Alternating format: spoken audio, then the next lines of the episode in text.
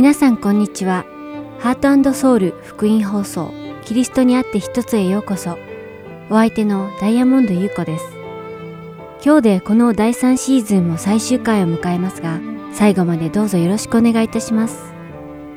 さて、時折ですが、クリスチャンでない人たちが聖書上の人物を取り上げては、教会に挑戦的な質問をしてくることがあります。そのうちよく取り上げられる聖書上の人物とはアナニアとサッピラです。私はアナニアとサッピラは神様に捧げるはずの献金を一部自分たちに残したために神様に殺されてしまったらしいと熱心に討論している何人かのノンクリスチャンの人たちに遭遇したことがあります。しかし驚くことにクリスチャンでさえもアナニアとサッピラの死の本当の理由を誤解しているのです。さらにそれだけでなく、時折教会などの説教でもアナニアとサッピラの死について間違ったことが話されていることもありました。しかし本当のところ、アナニアとサッピラは献金する額を減らしたから死んでしまったのでしょうか。このアナニアとサッピラの話は、使徒の働きの5章1節から5節に書かれています。ところがアナニアという人は、妻のサッピラと共にその持ち物を売り、妻も承知の上で、その代金の一部を残しておき、ある部分を持ってきて、人たちの足元に置いた。そこでペテロがこう言った。アナニア、どうしてあなたはサタンに心を奪われ、精霊を欺いて、辞書の代金の一部を自分のために残しておいたのか。それはもともとあなたのものであり、売ってからもあなたの自由になったのではないか。なぜこのようなことを企んだのか。あなたは人を欺いたのではなく、神を欺いたのだ。アナニアはこの言葉を聞くと、倒れて息が絶えた。そしてこれを聞いたすべての人に非常な恐れが生じた。この御言葉の部分をさらりと読むと、アナニアとサッピラが彼らの売った土地の代金をすべて納めなかったから死を迎えたように聞こえます。しかし、ペテロのアナニアへの質問をよく読んでみると、問題は彼らが売った土地の代金全部を納めなかったからではないことがわかります。ペテロは、それはもともとあなたのものであり、売ってからもあなたの自由になったのではないか、とアナニアに言っています。このペテロの質問は、一体何を意味しているのでしょうか？そうです。誰もアナニアに彼の辞書を売って献金しろなどと強制していないのです。アナニアは献金しなければいけない理由もないし、その土地はアナニアのもので、その土地を売っていたお金はアナニアのものなのです。誰もアナニアにそのお金を納めるように言っていないのです。では、ここで何が問題だったのでしょうかアナニアの問題は、アナニアが使徒に対して自分の土地を売った全額を納めたように装ったことだったのです。もしアナニアが土地を売った代金の一部を納めたと言っていたら、むしろありがたがられていたでしょう。しかし、アナニアは使徒の働き4章で畑を売ってそのお金をすべて納めたバルナバのように自分も土地を売って得た全収入を納めたように装ったのです。ですから、ペテロはアナニアに人は欺いてはいないが神様、そして精霊を欺いたと言っています。アナニアが死に至った本当の理由は献金額を減らしたからではなく神様を欺いたからだったのです。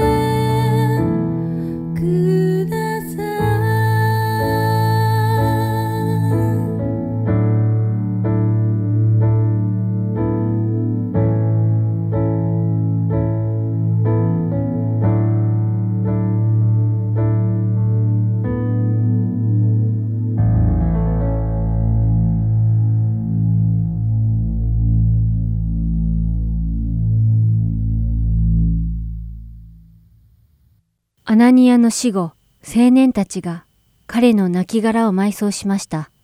そしてその後、サッピラが出てきて、ペトロにアナニアと同じように嘘をつきました。使徒の働き5章8節から10節です。ペテロは彼女にこう言った。あなた方は辞書をこの値段で売ったのですか？私に言いなさい。彼女は、はい、その値段です、と言った。そこでペテロは彼女に言った。どうしてあなた方は心を合わせて主の御霊を試みたのですか？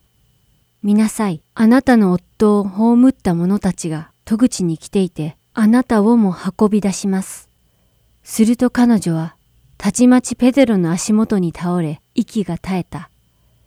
入ってきた青年たちは彼女が死んだのを見て、運び出し、夫のそばに葬った。サッピラも精霊を試みたばかりに死んでしまいました。ではなぜ聖書にはアナニアとサッピラの死が書かれているのでしょうか？神様は私たちにアナニアとサッピラの話を通して何を言わんとしておられるのでしょうか？はっきりしているのは神様に献金をきちんとしないと死んでしまうと教えているのではないのです。そんなことでアナニアとサッピラは死んではいないのです。彼らは精霊を欺き、試し、神様の前で嘘をついたからなのです。私たちはこのことに注意深く気をつけないといけません。人は私たちは恵みの時代に生きていると言います。もちろんその解釈は正しいのです。法律を守ることで義とされる立法の時代は終わり、イエス様を信じれば、イエス様の恵みと血によって人の罪は許され、義とされる恵みの時代に私たちは生きています。しかし、一部のクリスチャンの中には、この恵みの時代は罪を犯してもいい時代と思っている人もいます。つまり、罪はイエス様を信じることですでに許されたので、恵みの時代は自分の思うがまま、罪に生きていい時代と勝手に解釈しているのです。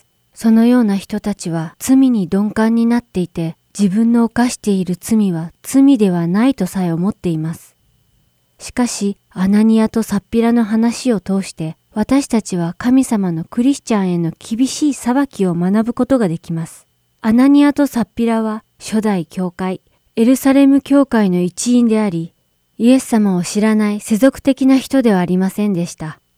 しかし彼らは何をしたのでしょうかイエス様のことをよく知っていた初代教会一員だったアナニアとサッピラはどんな行動をとったのでしょうか？使徒の働き5章3節でペトロはこのようにアナニアに言っています。アナニア、どうしてあなたはサタンに心を奪われ、精霊を欺いて、辞書の代金の一部を自分のために残しておいたのか？皆さんは人がイエス様を自分の救い主と受け入れたら、つまりクリスチャンになると何が起こるかもうご存知だと思います。はい、そうです。人がイエス様を自分の救い主と受け入れたら、聖霊を受け取ります。それでは、聖霊を受け入れた後には、人はどうするべきでしょうか？聖霊を受け入れた人は誰でも、聖霊に満たされ、聖霊に従い歩みます。しかし、アナニアとサッピラはどうだったでしょう彼らはイエス様を信じたと言いながら、精霊に満たされず、サタンに満たされていたのです。彼らの心は、サタンと共に歩んでいたのです。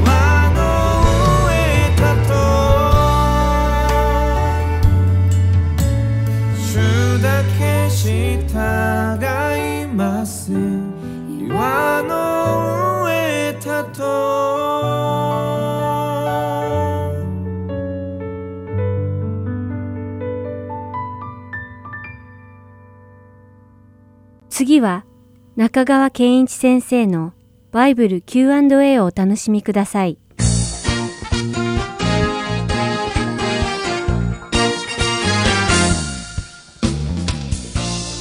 さあ今日の質問ですが今まで神を信じなくても楽しく生きてきました。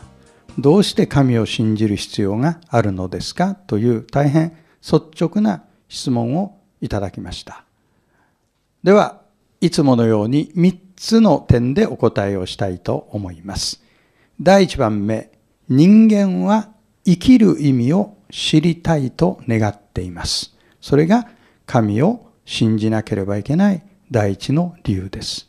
私自身は、私はどこから来てどこへ行こうとしているのかという質問、問いかけの答えがわからないので、神を求め始めたという経緯があります。人間の心には、理性的には説明できない永遠を思う心、それが神様から与えられています。ある方はこう言っています。人の心には神以外のものでは満たすことのできない空洞がある。その通りです。ですから、人生の虚しさを感じ始めたならば、実はそれは悪いことではなくて、とても素晴らしいことです。神を求め始めるきっかけになるからですね。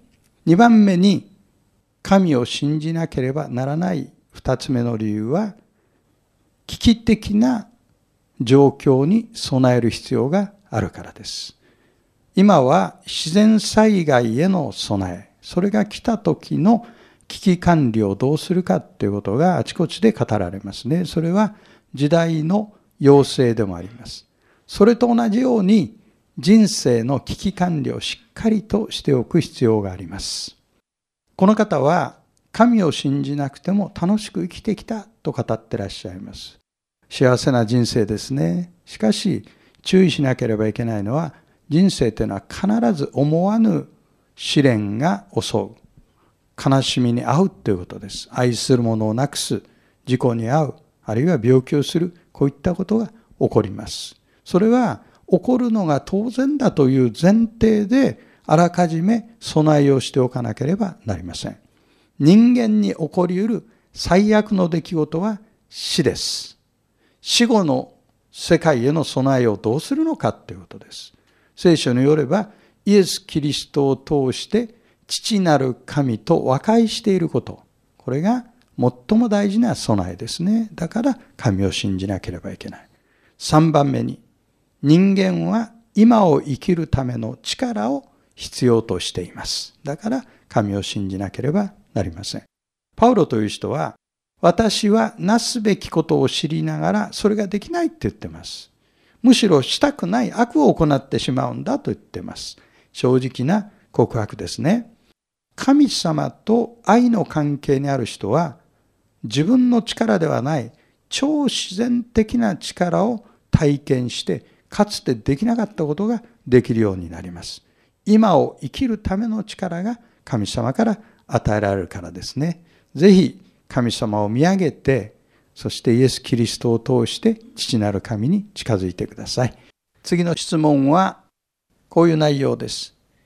神は信じているのですが、なぜキリスト教の神でないといけないのかわかりません。という質問をいただきました。この方の質問は別の質問に置き換えるとこういうふうになると思いますね。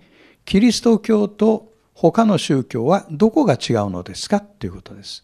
キリスト教が他の宗教と比べて明確に違う点があるならば、キリスト教でなければいけないということがわかるはずです。ということですね。そこで、確かにキリスト教は他の宗教とは全く違う重要な主張をいくつかしてるんですが、いつものように3つ申し上げたいと思います。第1番目に、他の宗教は人間が神様に、あるいは真理に近づく方法を教えるものです。ですから当然その中には、こうしたらいい、こうしちゃいけない、こう考えたらいい、こう考えちゃいけないっていう教えの体系があるわけですね。そしてそれを私たちは実行していくわけです。いわば技による救いというのが大きなポイントですね。キリスト教の場合は方向がそれとは違います。キリスト教の場合は人が神に手を伸ばしたんじゃなくて、神が人間に手を差し伸べてくださったと教えています。その背後には、人は自力救済が不可能だという人間観があるわけです。神が人に手を差し伸ばしてくださった。これが第一。第二番目。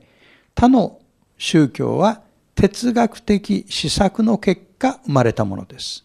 キリスト教は神が歴史に介入されたんだと教えます。その記録が聖書です。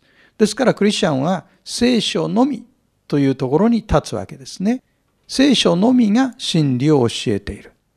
3番目に、キリスト教は人類の歴史上起こったある驚くべき出来事を土台として生まれてきてますね。それは何かというと、キリストの復活ということですね。死後、キリストが復活したんだというその主張のゆえに、キリストの言葉、あるいは聖書の言葉が信頼できるんだということが保証されたわけです。そして、キリストの復活を目撃した弟子たちが証言を書き残している。それが新約聖書の内容ですね。キリスト教は他の宗教とはそういった点で明確に違います。ぜひ聖書を開いてあなたも生けるキリストに近づいてください。次の質問は、ある有名な解説者がテレビで、ユダヤ教、キリスト教、イスラム教の神は同じだ説明していました。本当ですか？はい。これは重要な質問ですね。まず申し上げておきたいのは、ユダヤ教とキリスト教は同じ旧約聖書を使ってます。ただし、違いはユダヤ教は新約聖書は認めていないんです。で、今日は答えを簡単にする、単純化するために質問をこういうふうに置き換えたいと思います。聖書の神とコーランの神は同じですか？という質問に言い換えたいと思います。ユダヤ教、キリスト教、イスラム教と言っていると、これは三次元方程式ですね。今のように聖書の神とコーランの神っていうと二次方程式になりますから優しくなりますね。それでお答えしたいと思います。いつものように3つ申し上げます。第1番目。両者の神概念には共通した点があります。例えば、天地を創造した唯一永遠の神がいるんだと主張している。2番目に全知全能で偏在の神がいるんだと言っている。そしてイスラム教徒はアラーと呼ぶわけですね。これアラビア語で神という意味ですね。で、ここまで見ると、両者の神概念には非常に近い共通した点があるんだということですね。しかし、2番目に、両者の神概念には決定的な違いがあります。聖書の神は三位一体です。つまり、神は唯一であるけれども、父、子、精霊という三つの威嚇を有している。威嚇っていうのは分かりやすく言うと三つの人格を持ってる、核を持ってるということですね。そして父子精霊の第二格の神、子なる神が私たちを救うために人となって地上に来てくださった。これがイエス・キリストである。つまりイエスは神であり人であると主張している。これが聖書の神概念です。これは決定的な違いです。そして3番目に、両者の神概念が違うということは、両者の救いの方法にも決定的な違いがあります。神であり人であるイエス・キリストは人類の罪を負って十字架上で死なれました。イエス・キリストを救い主として信じることが許しを受け取る唯一の方法です。聖書は人は恵みにより信仰によって救われると教えています。それに対してコーランは、あるいはイスラム教では技による救いを教えています。キリスト教が信仰による救いを教えているのとは対照的です。結論は、両者の神概念は似ているとこもあるけれども、決定的な違いがある。だから同じ神だと主張することはできないというのが今日の結論ですね。ではまた次の Q&A でお目にかかりましょう。ありがとうございました。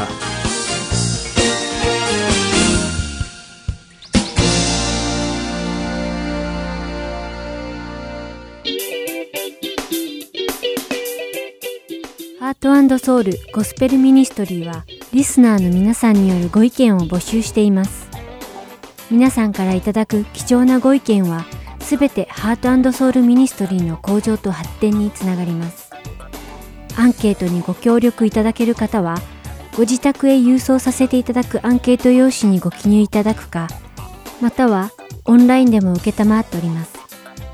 www.heartandsoul.org アンケート返送先の住所は12802 North 28ドライブフェニックスアリゾナ85029です。このアンケートは11月15日をもって締め切らせていただきます。皆様からのご意見をお待ちしています。ご協力ありがとうございます。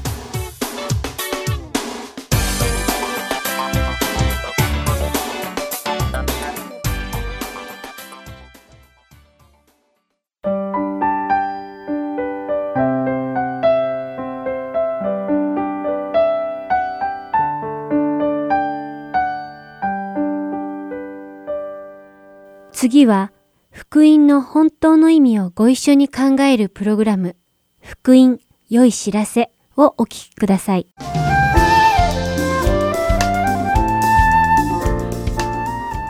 ハートソウル福音放送をお聞きの皆さん、こんにちは。横山幸子です。福音良い知らせの時間にようこそ。この番組は7月から始まったんですが、早いもので今日で最終回を迎えます。うん本当にあっという間でしたね。皆さんこんにちは。横山勝です。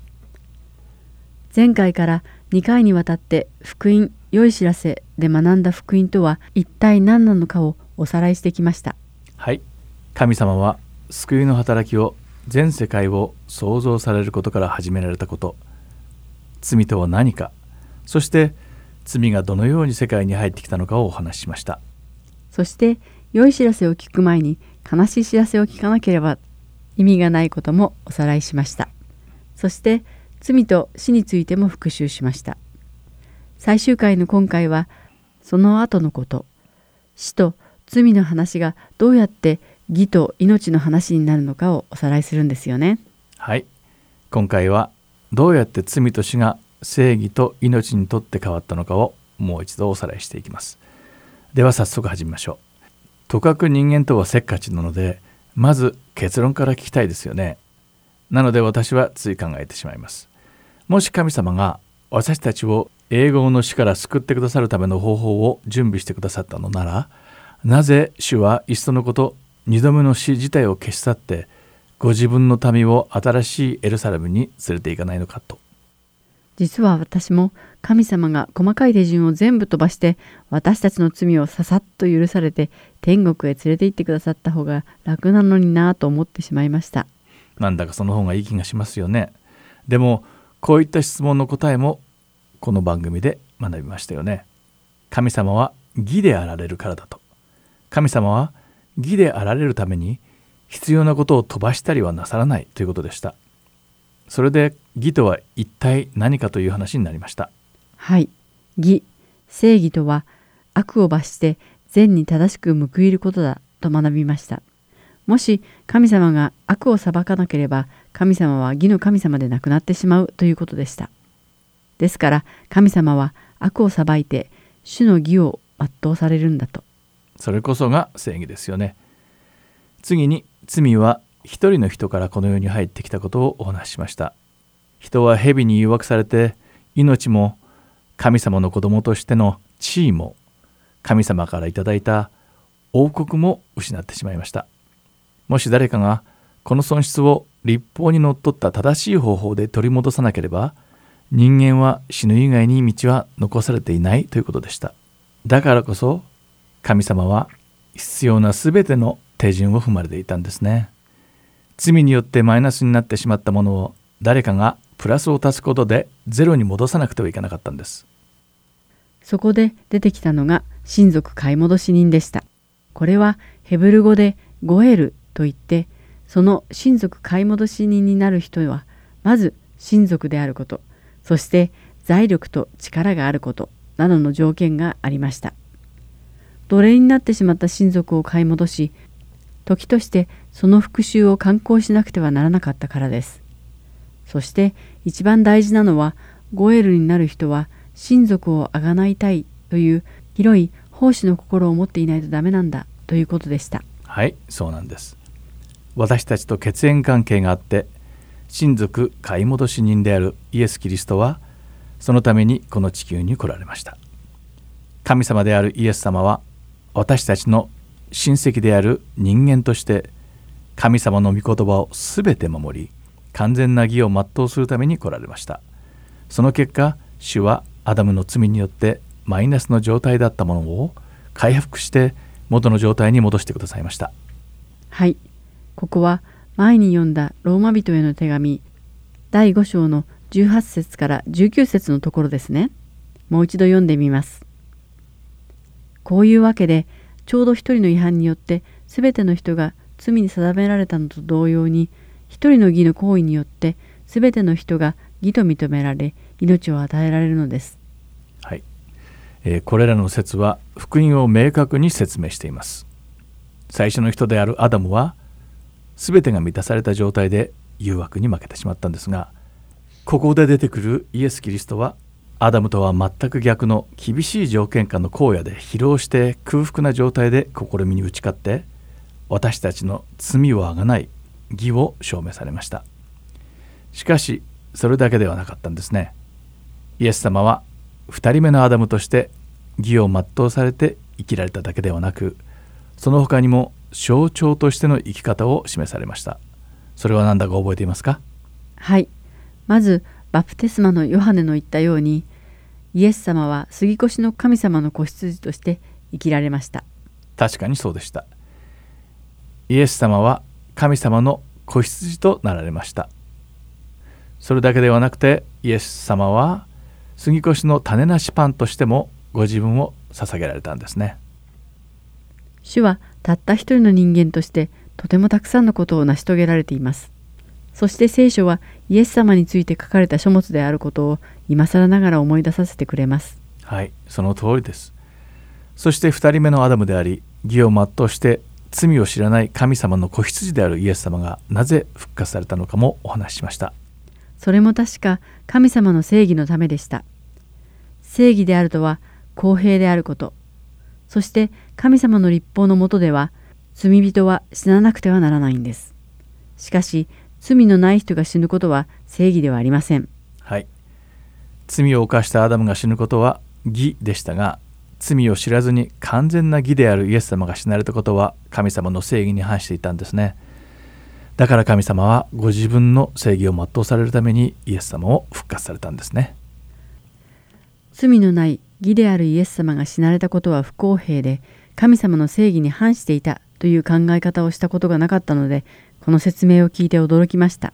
うんもしかしたらそれは私たちの正義についての理解が不十分だったからかもしれませんね最初のアダムの子孫が全て死ぬことになっていたのに2人目のアダムとしてのイエス・キリストの子孫となった人は死から生に移行したんです。これが聖書が言うところの生まれ変わりです。これが生まれ変わるという概念なんですね。はい。最初のアダムの子孫として生まれたことが現実であるようにイエス・キリストの子孫として生まれ変わるのも現実なんですね。それは単に象徴的な意味合いではないんですね。生まれ変わるということを象徴的な意味合いで捉えている人は多いです。しかしこれは現実に起こらなければいけないんです。概念ではなく実際の出来事なんです。肉体を持って生まれたのと同様に私たちは精霊によって生まれ変わります。そして私たちは生まれ変わったクリスチャンとして心を改めて生き始めなくてはなりません。はい。最初の人アダムの子孫として生まれ実際に罪の中に生きていたように私たちは生まれ変わったクリスチャンとして義に生きるべきなんですね。そうなんですね。私たちは罪を犯すことしかできなかった罪の奴隷であることから解放されたんです。私たちは今キリストの奴隷となり罪を犯さないでいられるようになったんです。そしてこれをしっかり覚えていきましょう。アダムの子孫であった時は罪の言いなりでした。罪を犯す以外に道がなかったんです。でも今キリストにあって生まれ変わりイエス様が罪を退けたように私たちも罪の誘惑に勝つ能力を得たんです。ですから私たちが本当にキリストにあって生まれ変わったかどうかを確認するには罪の誘惑に対してどう対処するかを見ればいいんですね。試みにあった時肉体の欲望に従う代わりに精霊の言うことに従う訓練が必要だと思います。そういえば精霊について言えば私たちはキリストにおいて生まれ変わる時に精霊の働きがなければ不可能だということでしたよね。はい。ヨハネの福音書第3章に書かれたイエス様とニコデモの会話から人は水と精霊によって生まれ変わらなければ神の国を見ることはできないと書かれています。私たちクリスチャンは水と精霊によって生まれ変わったんです。私たちは生まれ変わると同時に神の国に住み始めているんです。つまり私たちはこの世界の価値観ではなく神の国の価値観によって生きなければならないんです。私たちは御言葉によって生きなければならないんです。ということは私たちはこの世界に従うのではなく神様の道に従っているので私たちは生まれ変わるや否や新しい神の国の生活をし始めているということなんですね。はい。私たちが皆この地上にいる時から神の国での暮らしを始められるといいですね。それではここで裁きと新しいエルサレムについてのおさらいをしましょう。はい。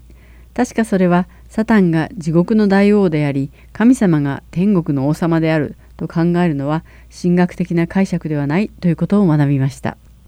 地獄とはサタンが君臨し支配する場所ではなくサタンとその信望者たちそして神様に逆らった者たちが裁きを受ける場所であると学びました。はいそうでしたね。神様とサタンの王国が永遠に二分されているという考えは善と悪が戦っていて決着がつかないという考えから派生したものでしょう。でもこの考えは神様の特徴を完全に理解していないところから生み出されたものでしょう。神様は確実に悪を罰します。そして悪は完全に消えてなくなるんです。もし少しでも悪が天国に存在したならそれは天国ではなくなるからです。神様は完全なる神様の王国が来るまで悪の存在をしばらくの間お許しになっているだけなんです。実は私も善と悪が永遠に対立している世界があると思っていました。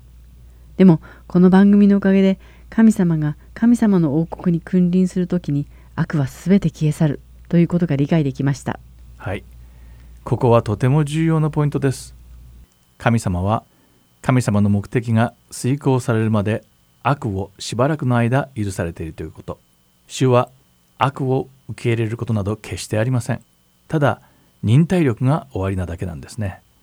でも時が来れば神様はやめなさいとおっしゃって悪は裁かれ存在しなくなるんです。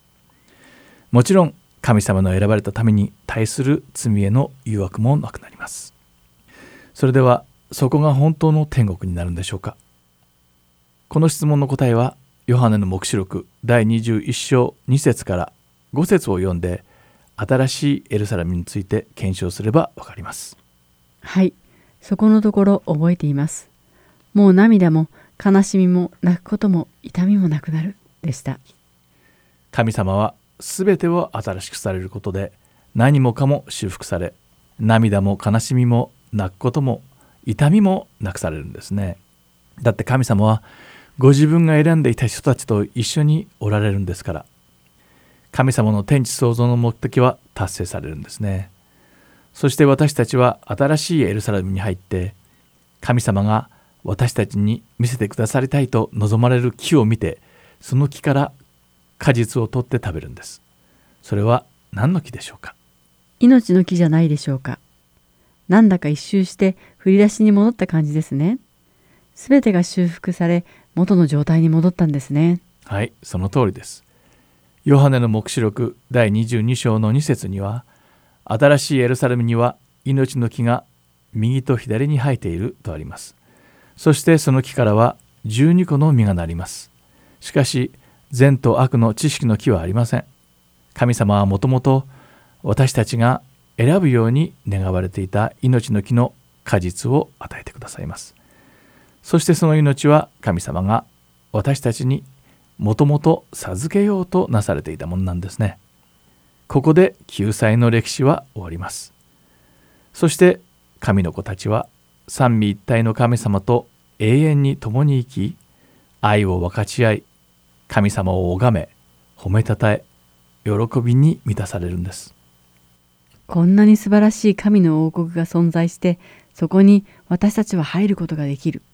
これこそが福音であり良い知らせですね。はい。それは三位一体の神様つまり父である神様息子である神様そして精霊である神様が全てを計画され全てを可能になさったんですねそしてこれは完全なる芸術作品ですよね。神様が全ての称賛と賛美に値する方だということを改めて思いました。アーメン。この番組を通して福音の定義がお分かりいただけたでしょうか。もし誰かに福音とは何かと聞かれたら初めから最終的な修復までを説明できるといいですね。もしその人が神様に選ばれていてイエス様を受け入れる時であったとしたならあなたがその人を勇気づけてあげることでその人はイエス様によって生まれ変わり新しい命を授かるんです。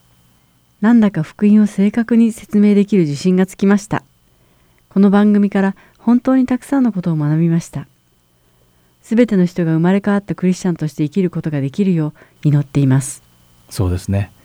主に会える日まで皆さんがこの地球の上で神様の子供として生きていけるといいですね。この番組福音良い知らせを聞いてくださった皆さんに感謝しています。本当にありがとうございました。神様があなたの中で始められた良い働きがキリストの日に成就することを信じています。これでこの番組は終わりです。またどこかでお会いしましょう。お相手は私横山勝と横山幸子でした。さようなら。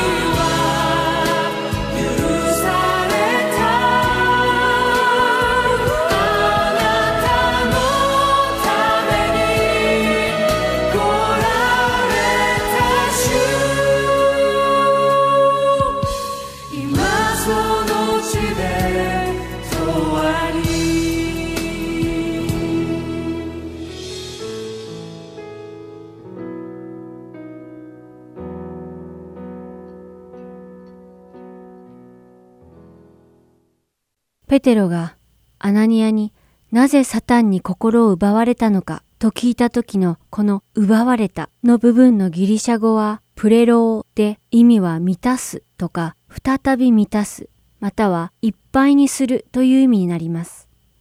このプレローという言葉はエペソビトへの手紙5章18節でまた先に寄ってはいけません。そこには宝刀があるからです。御霊に満たされなさい。の満たされなさいの部分で再び使われています。精霊に満たされるべきであるクリスチャンが精霊ではなくサタンに満たされてしまい、精霊を欺き、試し、神様を欺いてしまいました。もちろん、サタンはアナニアに嘘をつけなんて言ってはいないのかもしれません。しかし、サタンはアナニアとサッピラの心を欲で満たし、それゆえ彼が人たちに納める献金の金額を減らすことになったのでしょう。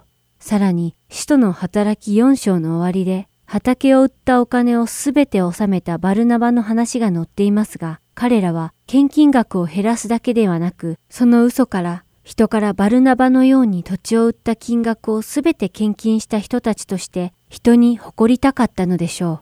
残念ながら、アナニアたちは精霊の声よりサタンの声に従うことを選んだのです。アナニアとサッピラの話には何かクリスチャンが考えるべきものがあります。それは神様の恵みの時代にも罪を裁かれるということです。そしてその裁きは神の家から始まるということです。しかし神様の裁きの目的とは一体何なのでしょう？神様はアナニアとサッピラへの裁きを通して初代教会に何を言いたかったのでしょうかそれは人は神様を恐れるべきであるということなのです。なぜなら使徒の働き5章5節にはアナニアはこの言葉を聞くと倒れて息が絶えた。そしてこれを聞いたすべての人に非常な恐れが生じた。と書かれており、さらに使徒の働き5章11節には、そして教会全体とこのことを聞いたすべての人たちとに非常な恐れが生じた。と書かれています。私は今日のクリスチャンはこのアナニアとサッピラの話を読み、神様をもっと敬い、恐れるべきだと思います。恐れると言っても、死を恐れるという類の恐れのことではありません。罪に預かり、清くなくなっていくことや、神様の御言葉から外れていく恐れのことを言っているのです。私たちは神様の恵みばかりを考えてしまって、神様は恐るべきお方であることを忘れてしまっているのです。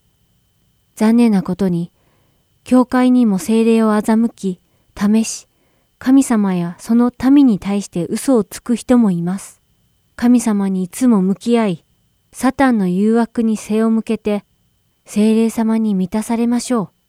満たされるとは、コントロールするということです。私たちは精霊に従いながら行動を起こすように、自分の言動や行動をコントロールすべきです。アナニアとサッピラは献金額を減らしたから裁きを受けて死んだのではありません。彼らは精霊を欺き、試したために神様の裁きを受けて死んだのです。これは神様から私たちクリスチャンへの神様は恐るべき方であるから精霊様に満たされるべきだということへの警告です。皆さんもご自身をよく振り返ってみてください。精霊様に満たされていますか？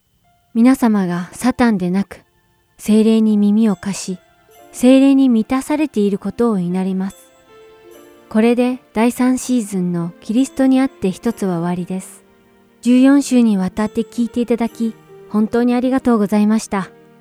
お相手のダイヤモンド優子でした。さようなら。